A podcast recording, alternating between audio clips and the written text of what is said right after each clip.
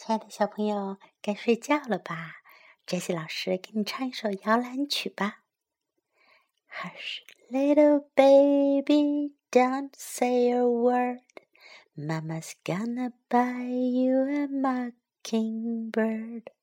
If that mockingbird don't sing, Mama's gonna buy you a diamond ring.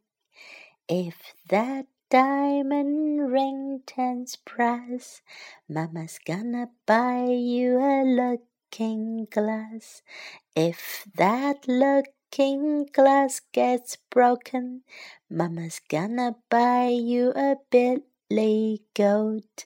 If that billy goat don't pull, Mama's gonna buy you a cotton wool. If that cotton bird turn over, Mama's gonna buy you a dog named Rover. If that dog named Rover don't bark, Mama's gonna buy you a horse and cart.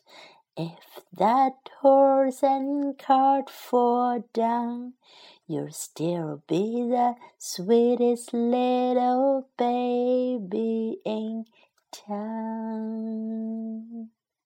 本期节目播放完毕，支持本电台，请在荔枝 FM 订阅收听。